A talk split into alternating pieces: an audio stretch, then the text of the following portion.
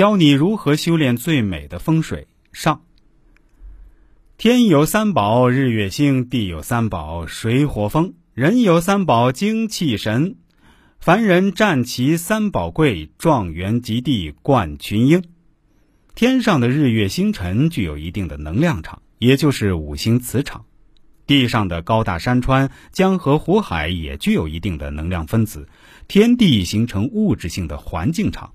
人作为万物之灵，生于天地之间，势必会受环境的影响，而本身也必然具有一定的磁场。这就是人与环境的关系，也就是风水。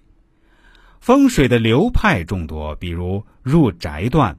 八宅明镜、走马阴阳、悬空风水、入地眼全书等等，不管是任何一个风水流派，其目的都是让人接近自然、顺应自然、改造自然，创造更好的人文居住环境，致力于达到天人合一的理想效果。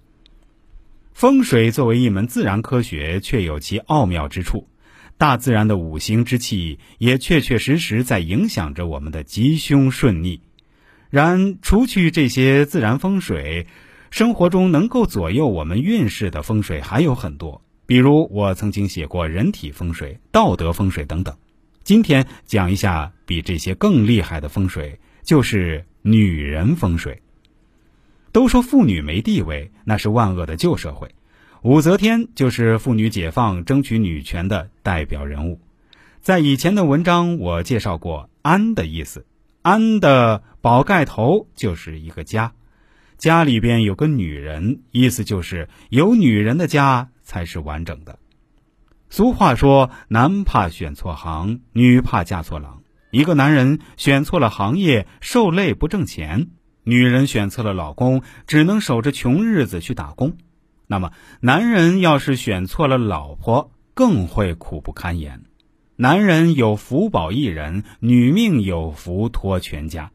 一个好女人可以旺及三代，相反的，一个不贤惠的女人足以祸害三代。每一个成功男人的背后都有一个懂事优雅的女人，那么一个失败男人的背后更有一个不懂事的女人。咸丰皇帝娶了慈禧，毁了大清朝三百年基业。褒姒一笑烽火戏诸侯，毁了周幽王；妲己妖媚坑苦了商纣王；武则天凭借她的英武神明，创造了大周盛世。同为女人，作为差距如此之大，成也萧何，败也萧何，可见女人有多么的重要。不管你认可不认可，这都是事实。我讲这些不是说女人不好，而是讲女人的重要性。女人要修炼自己的风水，男人更要保护好家里的风水。女人如水，如水女人，天地同根，万物同源。世上每一个物种的根源都和世界同源。一粒的种子和大树那么不相称，在合适的条件、合适的土壤，就会长成参天大树。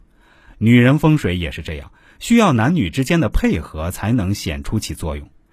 男人配合的好，则家运上风上水。外边的花花世界、肉山酒海，不如家里的一碗粥、一碟咸菜。有人要问哪里最舒服，我想答案大部分人都会说家里。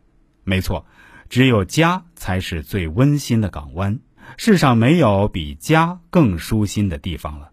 当然，家的温馨需要缔造，这就显出了女人的。优雅风水。